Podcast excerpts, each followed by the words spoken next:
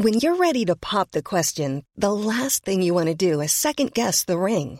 At Bluenile.com, you can design a one of a kind ring with the ease and convenience of shopping online. Choose your diamond and setting. When you find the one, you'll get it delivered right to your door. Go to Bluenile.com and use promo code LISTEN to get $50 off your purchase of $500 or more. That's code LISTEN at Bluenile.com for $50 off your purchase.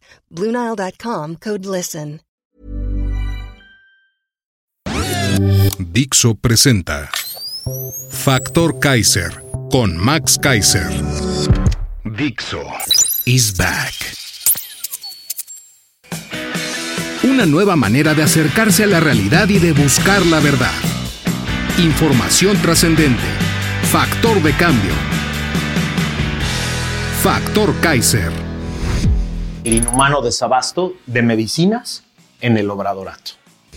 Este tema no es fácil, porque llevo más de dos años estudiando, tratando de entender el tema del desabasto de medicinas provocado por este gobierno y conociendo historias de terror, de personas que lo han sufrido en carne propia, directamente. Las historias más dolorosas han surgido de niños con cáncer y sus familias que llevan cuatro años sufriendo no solo esta terrible enfermedad, que por sí sola es desgarradora para ellos y sus familias, sino que además han sido obligados ellos y sus familias a vivir un viacrucis provocado por el desabasto de tratamientos, medicinas y quimioterapias. López Obrador y López Gatel, su infame subsecretario de Salud, y diversos empleados en medios paleros nos llamaron mentirosos, exagerados y hasta golpistas. Sí, dijeron éramos parte de una conspiración internacional. Su única preocupación era la imagen de López y su discurso mentiroso.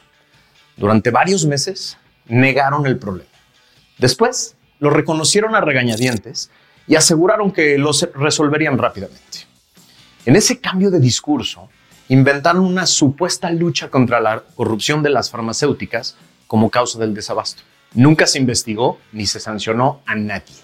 Al día de hoy, no se conoce nada sobre esa supuesta red de corrupción de la que hablaron, ni se conoce una sola sanción administrativa importante o alguna investigación penal relevante sobre alguna red de corrupción.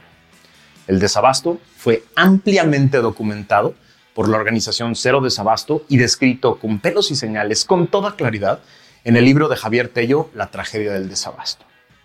No solo se trataba de medicinas para niños con cáncer, el drama se extendía, por ejemplo, a medicamentos psiquiátricos, a vacunas de todo tipo, insumos básicos y hasta analgésicos postoperatorios. Sí, en varios hospitales de los más importantes de México te abrían el pecho y no había cómo calmar el dolor. A 53 meses de este gobierno, López volvió a decir este fin de semana que el año que entra el sistema de salud pública de México será como el de Dinamarca. Entiendo que se trata solo de una vulgar provocación discursiva para desviar la atención de temas como la infiltración de la DEA en el cártel de Sinaloa y otros. Pero es inhumano y es miserable decirlo hasta para él. Hoy en la mañanera dijo, cito, usaban a los niños con cáncer porque no querían dejar de robar, pero ya logramos comprar todos los medicamentos este año y el próximo. Sí, me tiembla la voz del coraje. Es decir, la víctima del desabasto de medicinas era él y no los miles de niños que murieron o empeoraron en su enfermedad porque su medicina no estaba cuando la necesitaba. A mí ya no me quedan palabras. Cada uno de ustedes haga su propia evaluación, saque su propia conclusión. Yo lo que digo es que este caso requiere de justicia como nunca. Justicia clara, justicia dura justicia completa. La opacidad y la mentira en la salud. Porque nuestra incredulidad no es un tema de desprecio político ni personal. Es una convicción que proviene del conocimiento empírico, sí, de cuatro años de mentiras. Ahí les va un breve recuento de las mentiras que nos han dicho solo en estos cuatro años, solo en el tema de salud pública. Mentira número uno. El INSABI sustituirá al Seguro Popular y será mejor. Cuatro años después, millones de personas se quedaron sin atención y ya hasta desbarataron este bodrio administrativo para pasarle la responsabilidad al IMSS. Mentira número dos. Habrá medicinas gratuitas para todos en todo el sistema. Cuatro años después, el desabasto inhumano de medicinas persiste y se suman decenas de millones de recetas que no se han surtido. Mentira 3. Cualquier persona con COVID será debidamente atendida. México fue uno de los países con mayor exceso de mortalidad durante la pandemia y uno de los peores en su manejo, según datos de autoridades internacionales. Mentira 4. Todos los mexicanos tendrán todas las vacunas de COVID que se requieren. Como parte de una campaña político-electoral, se generó una ineficaz, oscura y mal ejecutada campaña de vacunación contra el COVID, que implicó que solo un porcentaje de la población recibiera una o algunas de las vacunas requeridas de chile de dulce y de manteca, rusas, cubanas, chinas y algunas de las aprobadas por organismos internacionales, con un control casi nulo y sin la menor transparencia.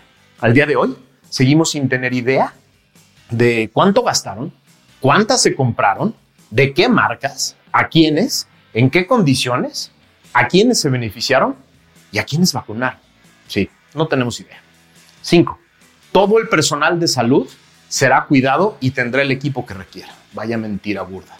México tiene el deshonroso reconocimiento mundial de ser uno de los países con más muertos durante la pandemia del personal de salud. Sí, de nuestros héroes.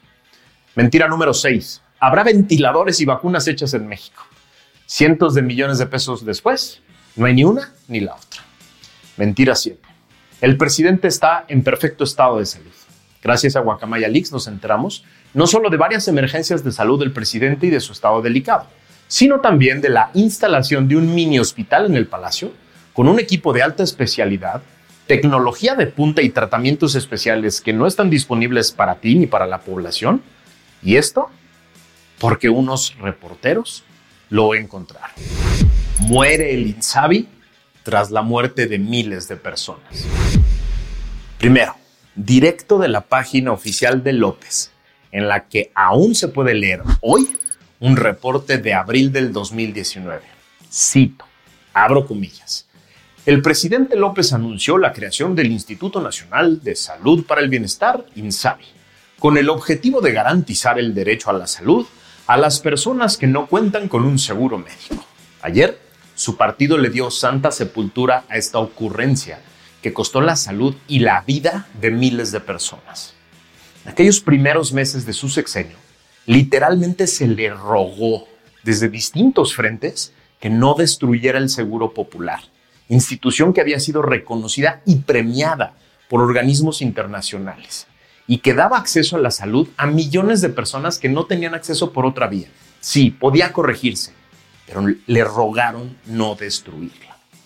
Las prisas por destruir lo anterior, por presumir algo nuevo, algo diferente, algo propio, lo cegaron. Lleno de improvisaciones, pésima planeación, absurdo diseño administrativo y dirigido por improvisados, pero leales funcionarios sin la menor capacidad ni conocimiento en materia de salud pública, el fracaso estaba asegurado, todo el mundo lo dijo.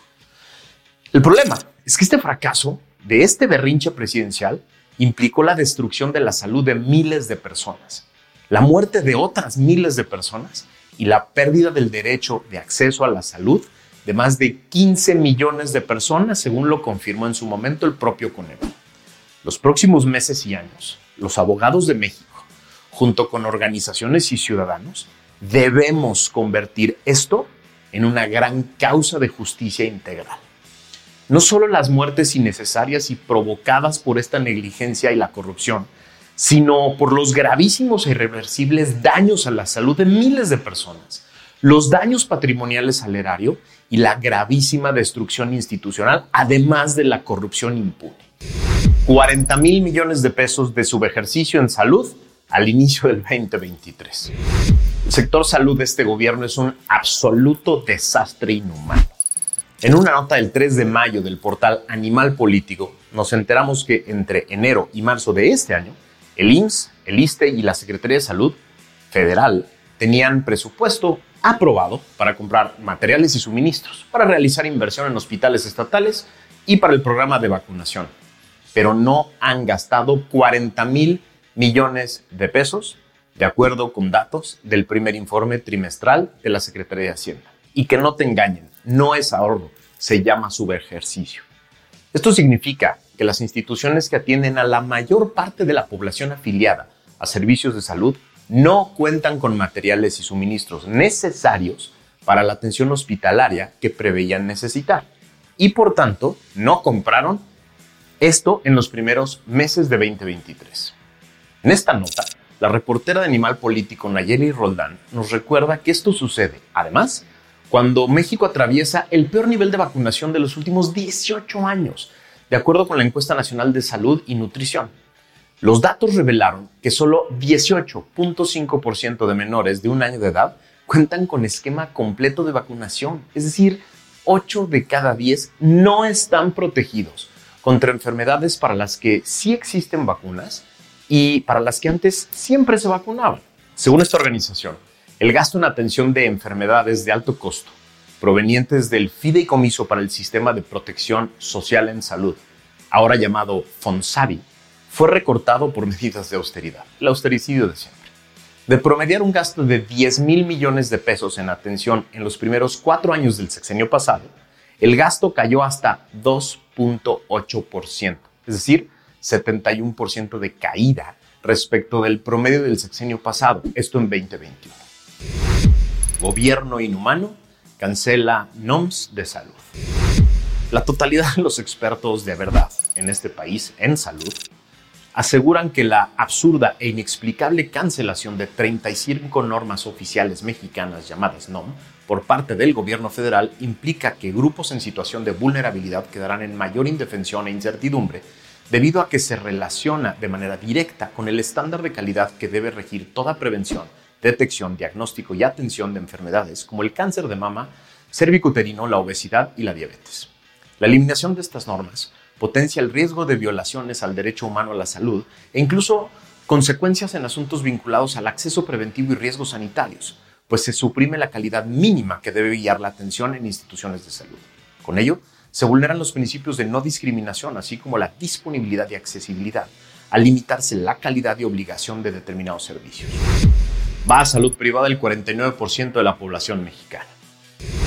En una nota del periódico Reforma de hoy nos enteramos del enorme costo que ha tenido para los mexicanos la destrucción obradorista del sistema de salud pública.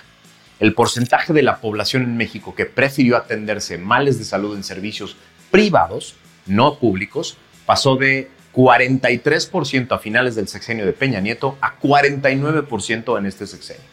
De acuerdo con los datos de la Encuesta Nacional de Salud y Nutrición del INEGI, revelados ayer, Además de la disminución de atención en el sector público, se redujo el índice de vacunación infantil y crecieron dos indicadores sobre la mala alimentación. Subió la obesidad y también la desnutrición, con registros significativos de baja talla y bajo peso entre niños.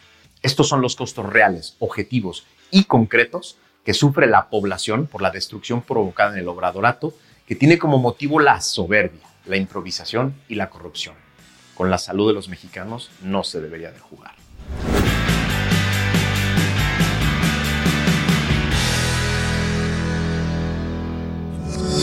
Dixo is back.